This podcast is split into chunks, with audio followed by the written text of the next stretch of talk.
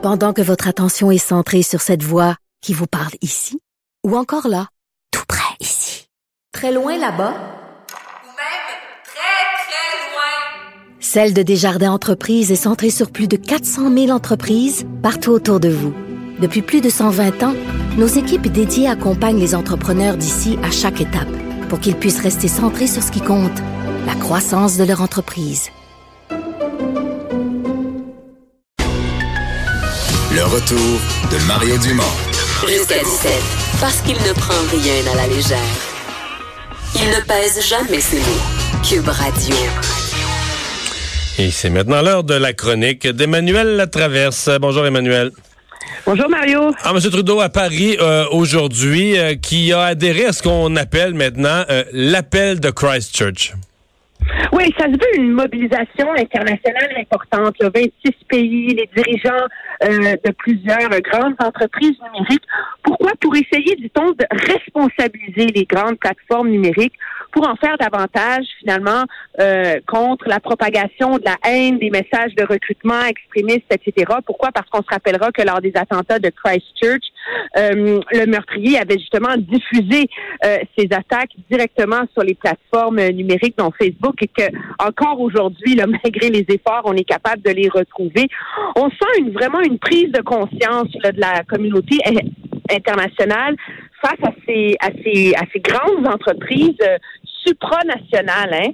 Euh, et le constat, c'est que finalement, euh, l'autoréglementation ne suffit plus. Et donc, on espère envoyer un signal fort, bien qu'il faut l'admettre, c'est un signal qui demeure quand même très symbolique. Là. Mhm. Euh, bon, M. Trudeau euh, dit, euh, il est avec Emmanuel Macron, la première ministre de Nouvelle-Zélande est, là aussi, elle qui a, qui a, un peu comme lancé la première ce, ce, mouvement. Qu'est-ce que Justin Trudeau, bon, c'est une chose dans un moment international, dans un autre pays, de, de donner son accord à quelque chose et d'en vanter l'importance, mais qu'est-ce qu'il va faire concrètement? Déjà, le, gouvernement a agi, je vous dirais, au chapitre de ce qu'on appelle la prévention, la protection de la démocratie en vue des prochaines élections. Il y a un comité spécial euh, qui va se pencher tout au long de la campagne sur des potentielles euh, attaques ou tentatives d'ingérence. On veut forcer les grandes plateformes à avoir un registre des publicités politiques.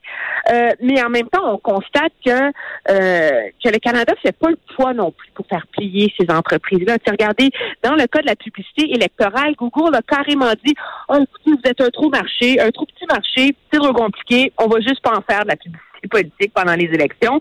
Puis Facebook a carrément envoyé paître le commissaire à la vie privée. Euh, du Canada là, euh, sur la question de la protection des, des, données personnelles. Donc, le Canada se retrouve un peu, euh, je voudrais pas impuissant, mais parce qu'on n'est pas une grande puissance euh, et un grand marché pour ces plateformes-là, euh, le Canada est un peu tributaire d'essayer d'agir avec d'autres pays.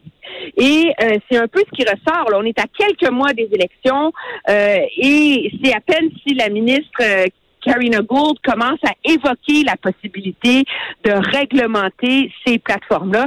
Je voudrais que davantage, dans les derniers mois, on a vu beaucoup M. Trudeau et les libéraux se servir de ça, euh, de cette mobilisation contre la propagation de l'extrémisme, etc., comme une arme politique contre les conservateurs. Ça, on est très, très, très, très bon là-dessus.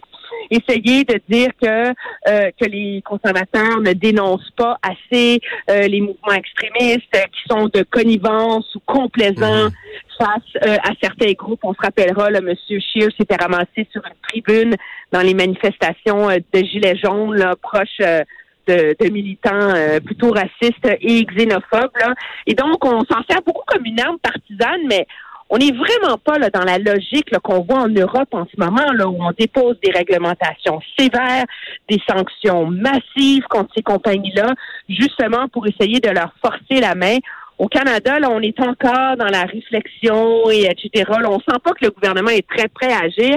Encore que, euh, regardez, le 28 mai prochain, il va y avoir une grande réunion euh, parlementaire internationale ici au Canada où on a d'ailleurs convoqué les grands dirigeants de ces plateformes-là. Et si le gouvernement décidait d'agir, ben peut-être qu'il voudrait certainement profiter de cette occasion-là pour envoyer un message. Ça fait très clairement partie des thèmes là, que, le, que les libéraux veulent exploiter, je vous dirais, euh, dans cette année euh, électorale pour essayer de, de redorer euh, leur image idéaliste auprès de l'électorat. Mmh. Pendant ce temps-là, à Ottawa, il y a toujours un, duel climatique, c'est-à-dire, euh, bon, il y, a, le bloc qui a parti le bal en disant, nous, on adopte une position, on adopte l'urgence climatique, et là, à coup de motion, euh, on se met la pression les uns sur les autres. Et là, finalement, les libéraux qui ont voulu coincer les conservateurs pour essayer de les faire voter sur la reconnaissance de l'urgence climatique. Oui, ça je j'ose pas dire que c'est ridicule parce qu'il faut respecter notre démocratie là, mais je vous dirais euh, qu'on sent aussi à quel point c'est devenu une, une, sorte de ping-pong partisan là, tout ça au lieu de s'asseoir ensemble et au moins essayer de trouver des consensus. Alors aujourd'hui, on débat à la Chambre des communes d'une motion qui a été déposée par le NPD. Pourquoi? Parce que le NPD a perdu un comté en Colombie-Britannique aux mains des Verts et donc on sent qu'il faut qu'on soit plus engagé sur la, la cause des changements climatiques. Donc, euh, déjà, le, le, NPD dit qu'il faudrait réduire de 50% les émissions de gaz à effet de serre. Oui, mais parce que ça, je suis un peu... Mais, mais, en même temps, tout le monde nous dit qu'il faudrait voter des motions d'urgence climatique, il faudrait mettre des chiffres de pourcentage de réduction, mais personne ne nous propose un moyen concret. Là, parce, que, parce qu'ils ben, savent que... c'est ça. Et donc, et donc, le NPD dépose une motion sur l'urgence climatique, mais dit dans cette motion-là qu'il faut abandonner le pipeline Trans. Alors, c'est sûr que les libéraux vont pas voter pour. Et là, de leur côté, les libéraux essayent de coincer les conservateurs en déposant leur propre motion. Ils disent, ah, ah, les conservateurs voteront pour, vont voter contre, on va pouvoir les accuser d'être des dinosaures. Et là, je peux vous dire que qu'est-ce qui va arriver, c'est que demain, les conservateurs vont, vont proposer un amendement dans lequel eux-mêmes vont reconnaître la crise climatique, l'urgence d'agir et reconnaître que les cibles de Paris sont un objectif ambitieux que le Canada devrait atteindre. Donc finalement, à travers tout ce bras de fer partisan, peut-être qu'on va se retrouver à ce que les libéraux aient réussi à forcer la main euh, des conservateurs euh, et à les forcer un peu mettre carte sur table sur cet enjeu-là avant le dépôt de leur fameux plan. Qui est gagnant là-dessus?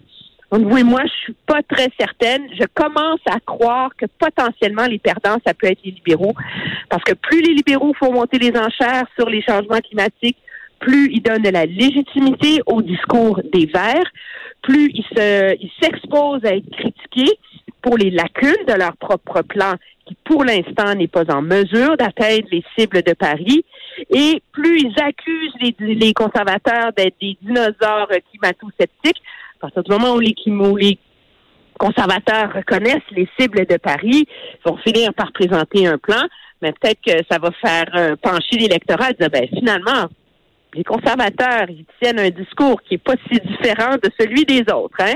Hmm. Alors, euh, il y a un peu un côté là-dedans où les libéraux jouent avec le feu, je pense, sur la question de l'environnement. Ouais. Mais ce matin, euh, j'ai écrit sur le sujet parce que moi, je me, je, me demande quand même où vont les conservateurs. C'est-à-dire que euh, sur cette question-là, bon, on peut trouver que la façon dont la taxe carbone telle qu'implantée par Justin Trudeau, c'est pas la bonne. On peut aussi penser qu'au Québec, on l'a pas fait de la bonne façon en mettant l'argent dans un fonds vert dont on n'est pas sûr qu'on dépense bien l'argent. Mais quand on fait le tour d'horizon des économistes, puis moi je suis plus à droite, je regarde les économistes de droite dans le monde, aux États-Unis, qui sont penchés sur la question.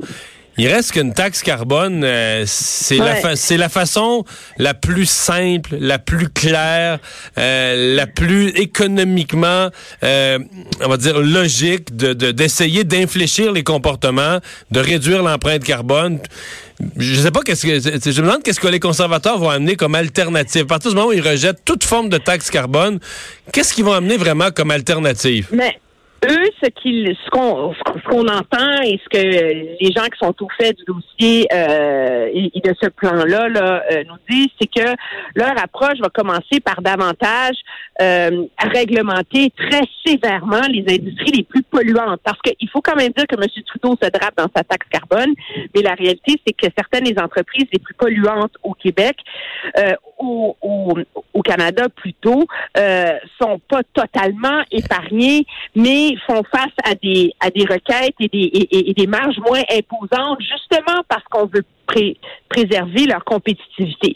Les conservateurs, eux, disent qu'ils vont agir là où ça compte, là où ça fait mal, sur la pollution, sur les industries très, très polluantes et promettent que leur plan sera euh, crédible, chiffré et appuyé par des environnementalistes ou, des experts qui vont, qui vont montrer que ça tient la route. Mais c'est sûr que politiquement, ils se sont peinturés dans un coin. C'est une question idéologique, cette histoire de la taxe carbone.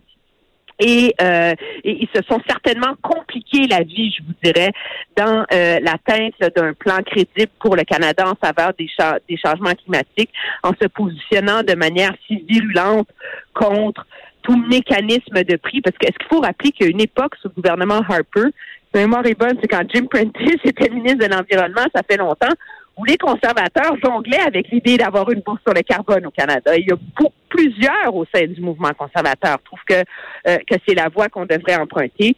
Maintenant, pour des raisons idéologiques, partisanes, hmm. Les conservateurs d'Andrew Scheer sont contre, comme les autres premiers ministres euh, de la même allégeance au Canada. Et donc là, on va trouver une alternative. Ça fait presque un an qu'ils travaillent sur ce plan-là. Eux plaident qu'il va passer le test de la crédibilité. Mais objectivement, Mario, pour le commun des mortels et les lecteurs, les conservateurs savent qu'ils vont jamais marquer des points avec ça. Le but de ce plan-là, politiquement, c'est avant tout de désamorcer cet enjeu-là et, euh, et de le neutraliser en vue de la campagne électorale face aux libéraux. Là. Euh, conscient qu'on on, va jamais leur donner euh, une médaille verte et que c'est un enjeu sur lequel, dans le contexte politique actuel, ils peuvent pas vraiment gagner. Mais eux disent on est mieux d'avoir un plan crédible d'agir que de tenir des beaux discours euh, et finalement euh, passer à côté des cibles que le Canada ne cesse de se fixer et de repousser d'année en année là, depuis euh, depuis l'époque de Jean Chrétien. Là. Voilà. merci beaucoup, Emmanuel. Ça me fait plaisir. On va, on va s'arrêter dans un instant. Les sports. Le retour de Mario Dumont.